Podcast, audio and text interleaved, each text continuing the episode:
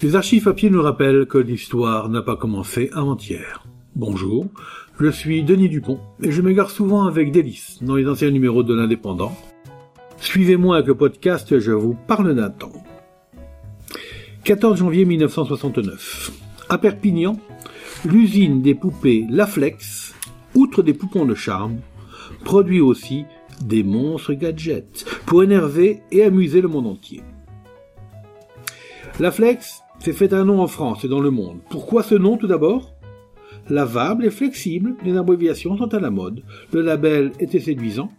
Il a charmé par la qualité de ses produits. C'est le spécialiste des poupées et des gadgets. Nous avons visité cette usine perpignanaise à la rue des Cigales. En 1945, Albert Bauer, engagé dans la Légion tchécoslovaque, était démobilisé. À Toulouse, il découvrait des poupées bourrées de chiffons à l'étalage d'un grand magasin. L'idée naissait. Dans la nuit, il demandait à sa femme Nelly de confectionner d'autres poupées et des animaux. Avec ces six exemplaires, il prenait les commandes. Une idée donnait naissance à une usine qui s'installerait à Perpignan. Nelly Bauer, cet artiste aux doigts de fée, venait de créer les premiers personnages d'un monde qui aurait plu à Walt Disney. L'affaire est toujours restée familiale, elle sort de ses usines 5000 exemplaires par jour pendant 10 mois de l'année.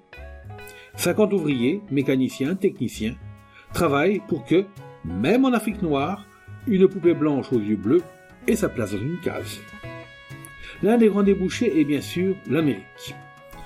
Jean Boer, le fils, actuel directeur, se rend souvent aux États-Unis pour apporter ses trouvailles et rapporter une licence de fabrication pour l'Europe. Jean c'est l'ingénieur, le directeur commercial, l'inventeur, le gadgetman. Il calcule les marchés, impose à son sculpteur les visages qu'il désire pour un personnage, veille à la confection d'un moule, vole à la découverte d'un nouveau procédé plastique. Avec lui, nous avons visité les laboratoires les plus secrets, l'atelier où l'on fabrique des machines sous licence américaine, l'usine des prototypes ou des fours spéciaux, des chaînes uniques pour produire ce qui émerveillera les petits et fera mettre la main au portefeuille des grands. La gamme des poupées constitue un éventail remarquable où la petite fille de 3 ans trouve son adorable portrait et la fille de 5 ans satisfait un instinct naturel maternel. L'une des séries les plus célèbres de la Flex est le personnage de Pichoun. C'est l'enfant terrible de la maison, le bibi fricotin, déjà playboy, Samou est célèbre, qu'il se tamponne le visage avec un blaireau, qu'il pose ses fesses sur un pot, qu'il boive au biberon, Pichoun est inimitable. Sa sœur est aussi mignonne que lui. Cette famille en plastique est une représentation idéale des êtres vivants. Pichoun vient d'avoir un grand frère.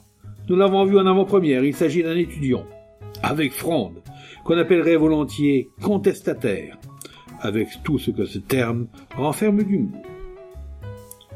Depuis quelques mois, la Flex produit des personnages tirelires qui semblent sortir d'un dessin animé. Le petit cochon, l'ours, le chien, l'éléphant deviennent les dépositaires amusants des économies des petits.